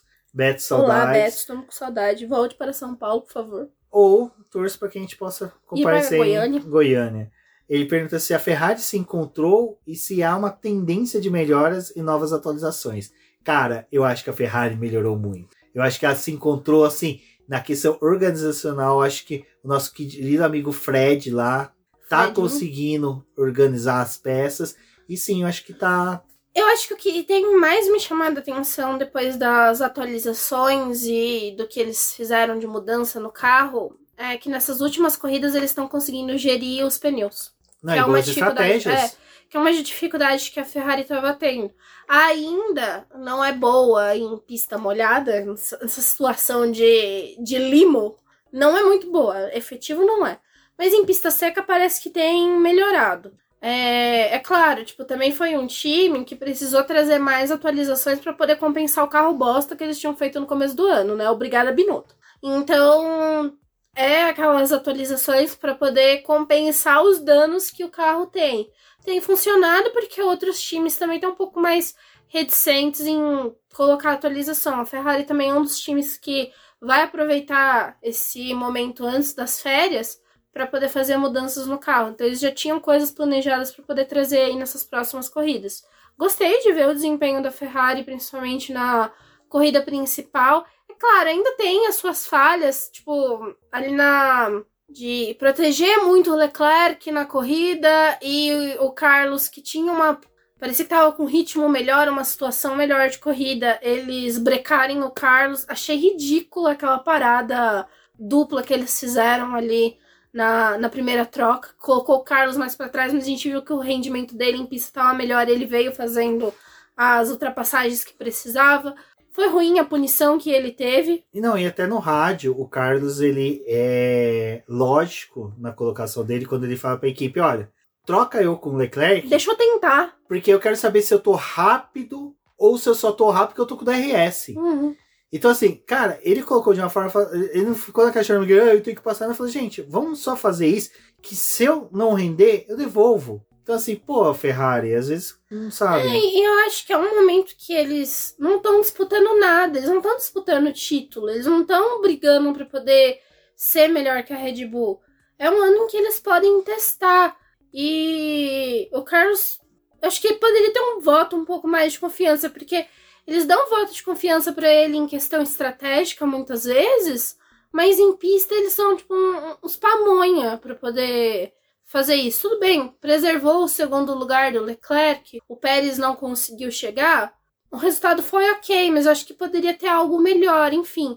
Talvez, é, pensando um pouco além, é, o Carlos não tivesse tomado aquela punição de limite de pista se ele não tivesse com tanto sangue nos olhos para poder ultrapassar o Leclerc. Poderiam ter poupado, talvez, essa punição dele. Enfim, aconteceu, não, não sabemos qual seria o resultado se o Carlos estivesse na frente. Talvez tivessem conquistado o pódio mesmo ali, o segundo lugar, mas eles estavam tão, tão visando o segundo e o terceiro lugar e volta a cair naquela coisa da Ferrari de tipo, cara, vocês têm que brigar por mais.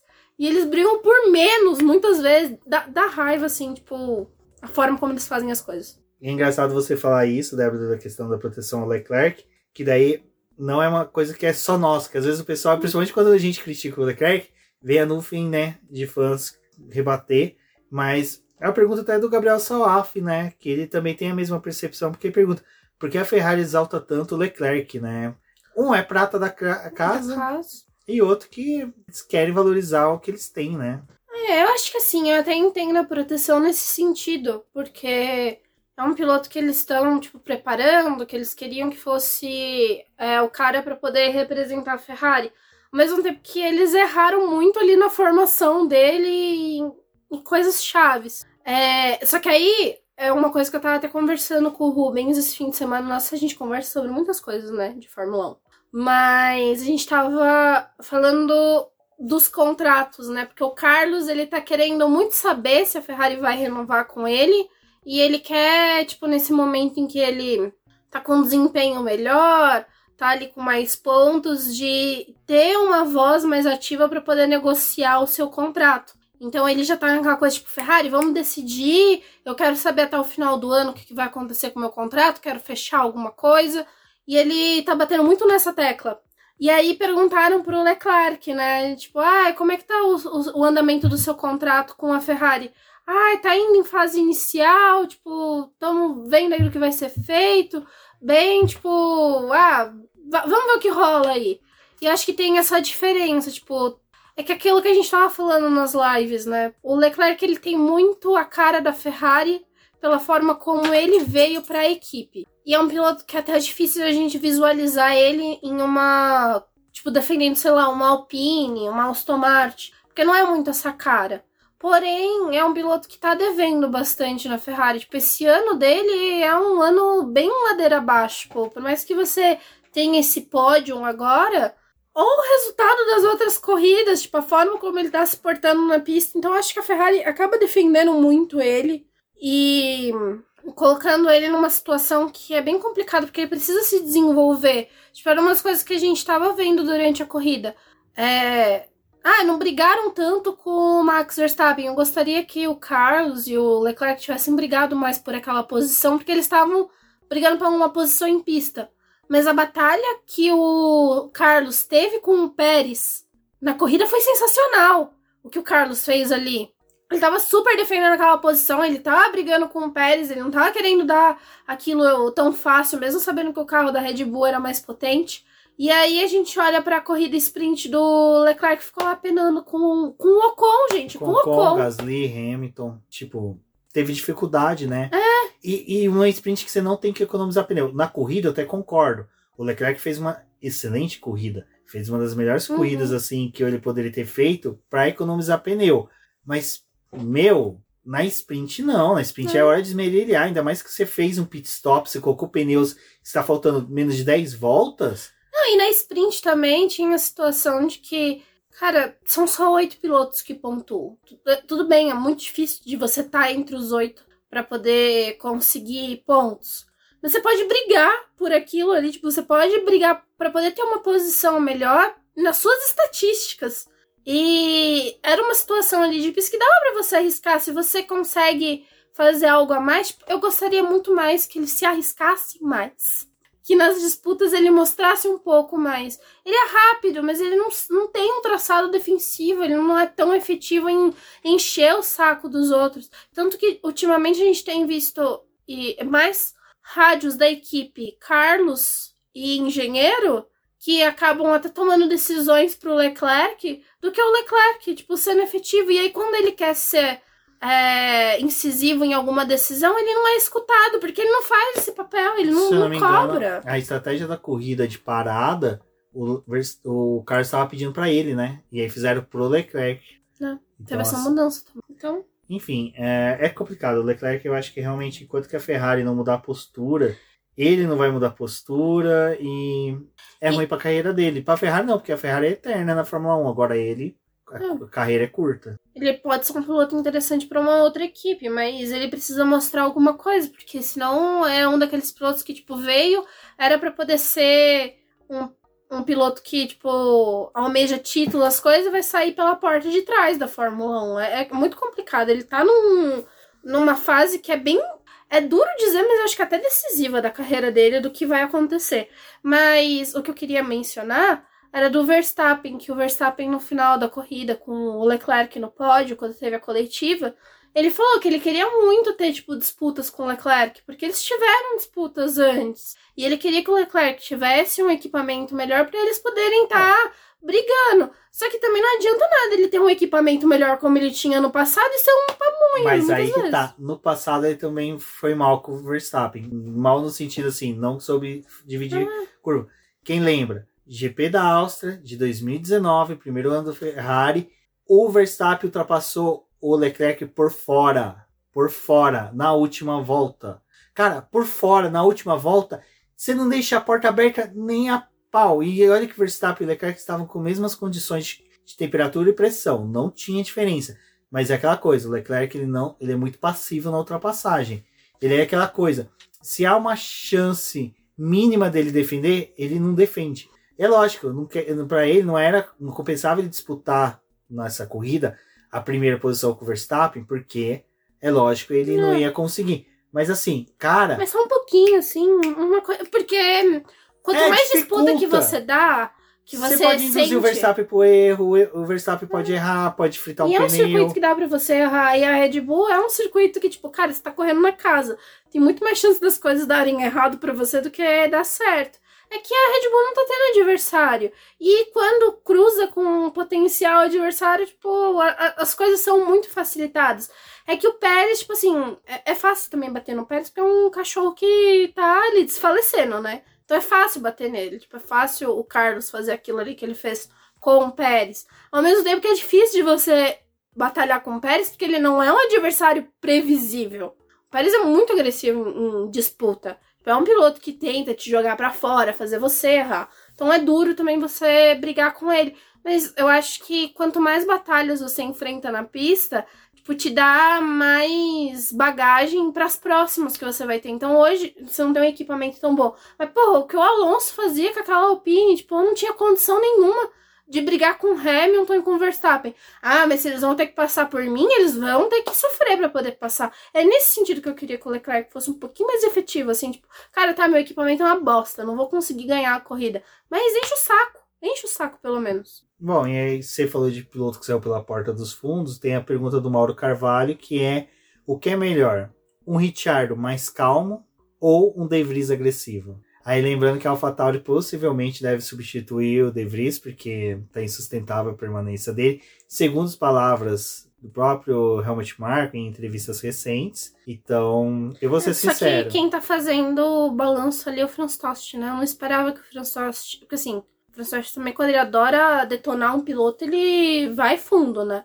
É, falava boas, boas coisas, assim, entre aspas, do Tsunoda.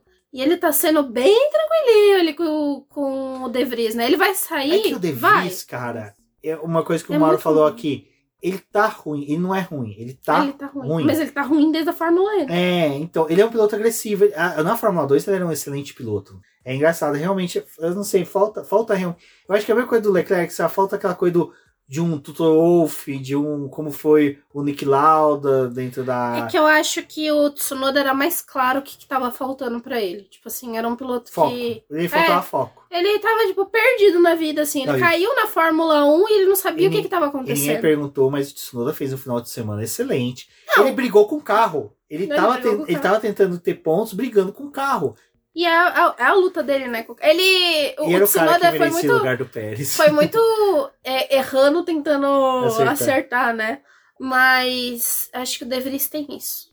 Assim, é, acho que ele vai rodar, porque era. Em todos os sentidos. Era, era esperado que ele fosse melhor, mas eu sinto que também com o De Vries eles não estão entendendo o que eles precisam dar para ele melhorar, assim. Porque ele já tava vindo, tipo, todo descabeçado da Fórmula E. Aquele ano, o último ano dele no Fórmula E foi terrível. E ele entra na Fórmula Foi semelhante a esse ano. É, né? a mesma coisa, assim, tipo, batendo nos outros, errando, fazendo umas besteiras que você fala, tipo, cara, tu, não é que seja, ele é um campeão da Fórmula E, é um título que ele tem. Ele é um piloto que, é, que tem, tem dois mundiais, marca, né? O mundial da Fórmula 2 e o mundial da Fórmula E. É, então, assim, não é um piloto pouca coisa. É, só que talvez na situação dele seja mais difícil você identificar o que tá faltando. Porque ele é um piloto que teve base. Base no sentido, tipo, ele passou por outras categorias, ele brigou com pilotos de alto calibre. E teve aquela corrida ali que ele substituiu o álbum que chamou a atenção. Mas o que, que tá faltando para colocar ele também no lugar, né? Porque ele não é um Mazepin. Ele não é um Mazepin. Bom, e seguindo aqui nas perguntas, temos o Salaf que falou, né? Sargent passando De Vries na classificação foi o auge do fim de semana? Foi. Nesse ponto foi. Foi pelo seguinte: eu sou Tim Sargent, eu defendo ele pelo seguinte. Existe a situação em que você é o piloto que subiu para a Fórmula 1 tendo uma base longa, contínua, constante. O Sargent e o Tsunoda não, são dois pilotos que foram arremessados na Fórmula 1. Ah, mas é, podem culpar, podem falar o que for. Cara, você é piloto, você tá na base. Alguém chega para você, tem um contrato com a Williams na Fórmula 1, você quer ou não?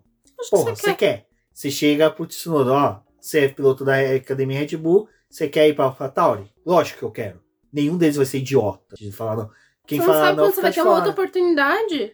E aí, o Sargent é o que eu falava sempre. Ele foi muito cedo pra Fórmula 1. Ele é o cara que se tivesse ficado mais um ano na Fórmula 2, Que é Ele que deveria teria- ter sido feito. Ele, ele daria muito mais trabalho. Ele não é um cara brilhante como é o Piastri, que vem vencendo tudo. Ou o Bortoleto, que pode ser um cara que chega na Fórmula 2, vença tudo e automaticamente tenha que estar na Fórmula 1, porque é o caminho certo. Então, o Sargent ter ultrapassado o, o De Vries demonstra que tempo pro Sargent e talvez até as atualizações da Williams venha fazer ele ter um progresso bom.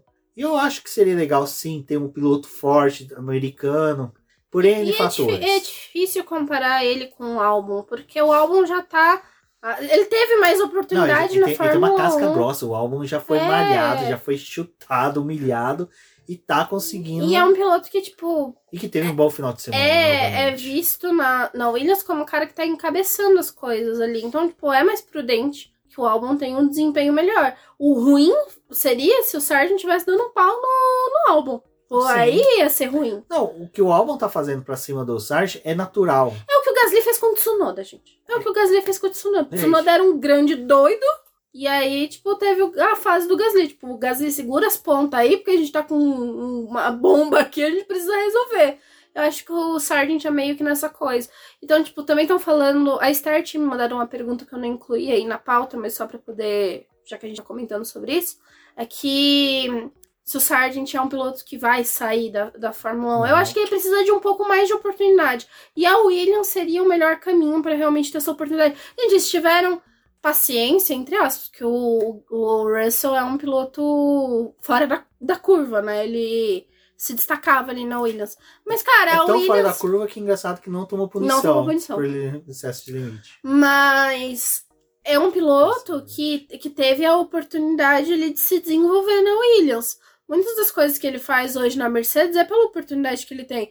A Williams, a Haas deveria ser um Não. time que deveria dar mais oportunidade para pilotos jovens. A Alfa Romeo também. Quando você pega esses pilotos assim, você tem que ter paciência de tipo, cara, eu entendo que, que nem a Williams, o, o Wolf está querendo que, tipo, vamos investir mais, a equipe está muito atrasada, a gente precisa melhorar o nosso equipamento, mas eles também precisam continuar a apoiar esses pilotos da base, ser um caminho para depois, tipo, formar talentos e então é foda também a Williams, tipo, pegar o Sargent e falar, cara, a gente queria muito você aqui na Fórmula 1 e ano que vem, tipo, tchau, porque você não, e o tá Sargent, respondendo. vamos lá, o Sargent ele chegou à frente do Magnussen, que largou entre os 10 primeiros, à frente do Ocon, que tá muito bem, foi pódio em Mônaco, todo mundo exaltando o Ocon, até o ponto do Ocon de forma bem no delírio do calor do momento, falar que se tivesse o mesmo carro, coitado, que o Verstappen conseguiria disputar o título, pobre coitado.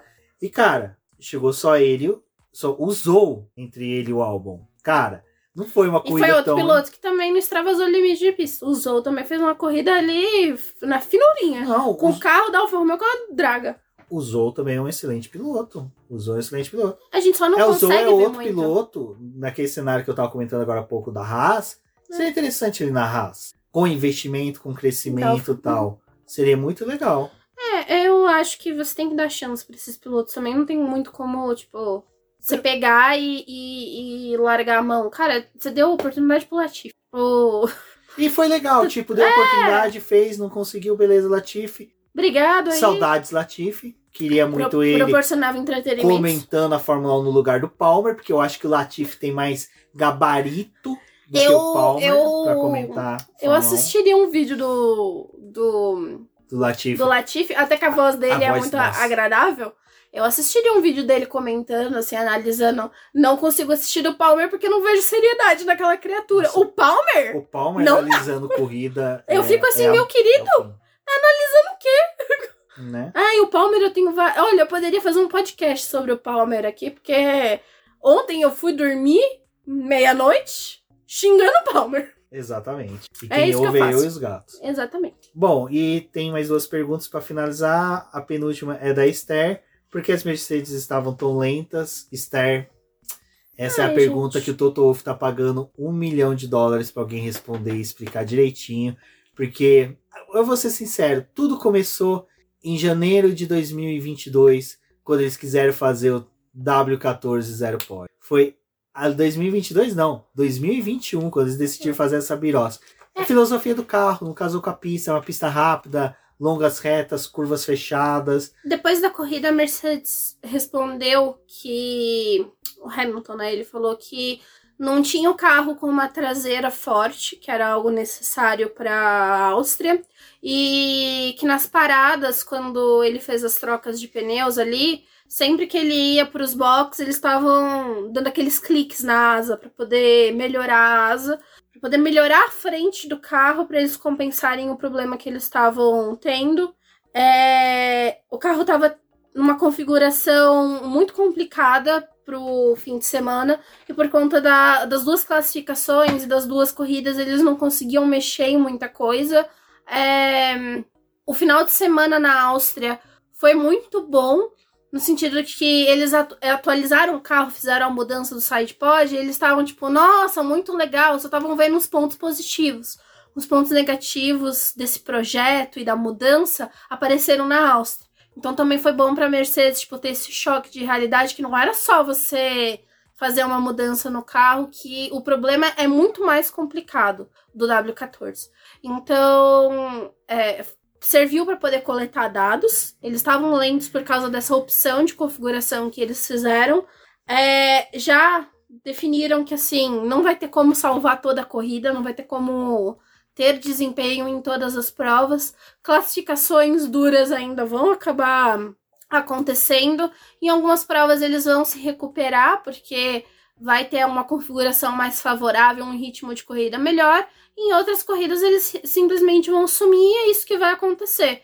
E é algo que também ocorre com a Aston Martin, também viveu esse apagão esse fim de semana nesse sentido, tipo, ok, a gente tá copiando o carro da Red Bull, estamos muito parecido, mas a gente sabe que a carcaça pode até ser parecida, mas todo o desenvolvimento que teve ali para você chegar naquilo não é o mesmo da Red Bull, não é o mesmo pensamento. Então vão penar do- da mesma forma, vai ter essa oscilação aí no grid, principalmente quando optarem por algum outro tipo de configuração para poder responder à necessidade do circuito. Exato. Bom, eu fico feliz com essa oscilação da Aston Martin e da Mercedes, porque a McLaren chega.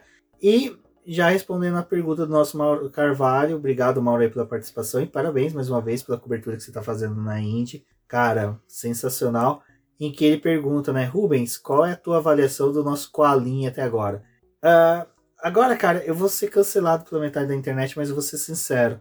A melhor coisa que teve para a McLaren foi ter feito todo aquele embrólio ano passado, realmente ter ressentido com o Richard.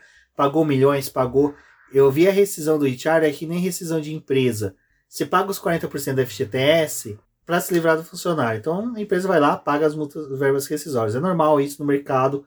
Todo mundo que já trabalhou por CLT vai saber que isso existe. Ah, então, aquele pré-adolescente Floquinho Dourado que tá no Twitter nunca passou por isso, então não sabe, mas um dia vai saber que existe verbas rescisórias justamente para isso, para você pagar e chutar o empregado fora. Foi isso que a McLaren fez.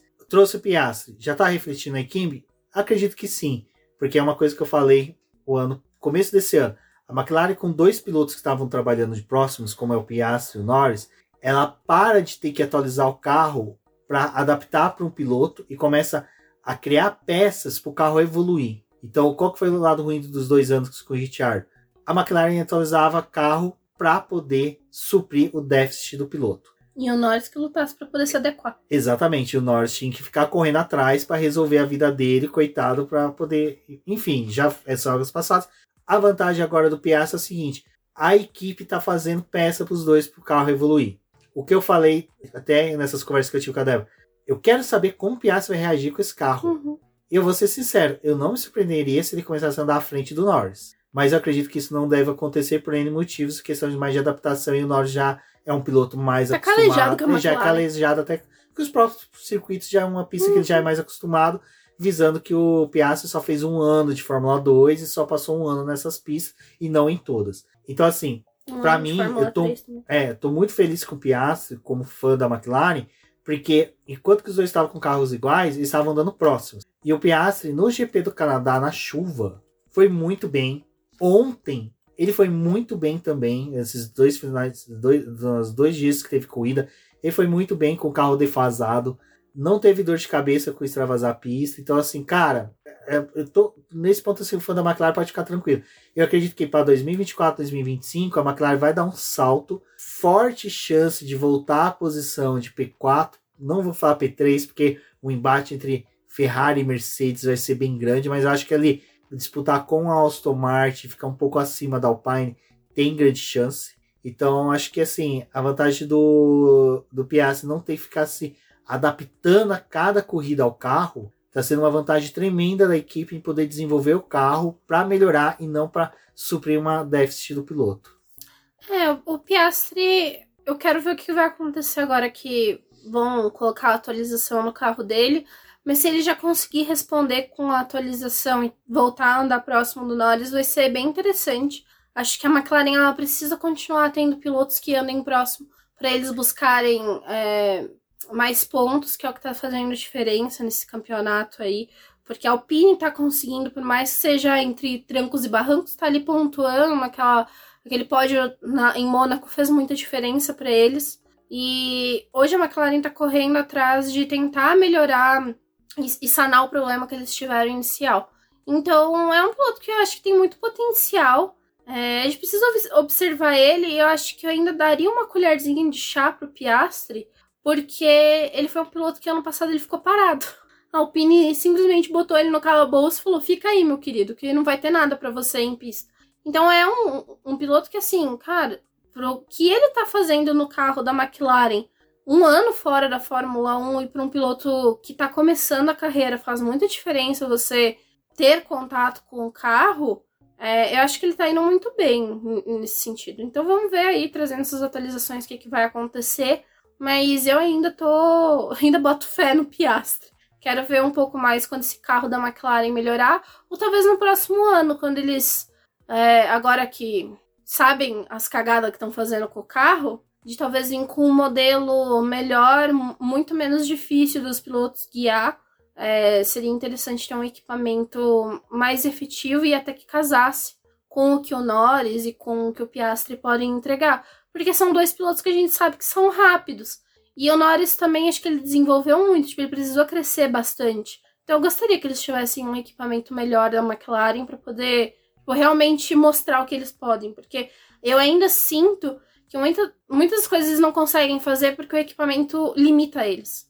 Exato. Bom, eu acho que assim, da McLaren temos que esperar para primeiro ver se um não foi pontual por ser um circuito em que o Norris se dá bem e dois se realmente não vai ser efetivo e como vai ser para os dois pilotos. Pessoal, uma hora e quarenta aí de podcast. Agradecer a todo mundo que conseguiu chegar até o final. Eu sei que é difícil, mas um final de semana com um sprint, duas É. classificação rende mesmo e teve uma boa participação do pessoal mandando perguntas.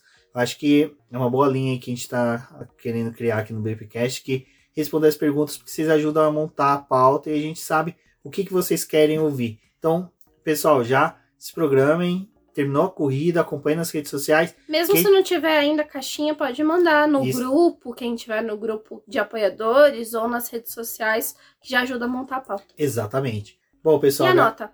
Ah, é, a nota da corrida. Bom, a minha nota da corrida, cara, eu vou dar.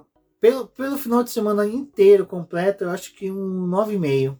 Eu só não vou dar 10 porque eu concordo que faltou uma bandeirinha vermelha e Bandeirinha, amarela um- para poder mistura. um safety car para aproximar a galera, para poder O Só- Huckenberg não colaborou ali naquele abandono. Não, não colaborou, não colaborou. Eu daria 9, porque eu acho que esse formato, assim, a sprint funciona em circuitos menores.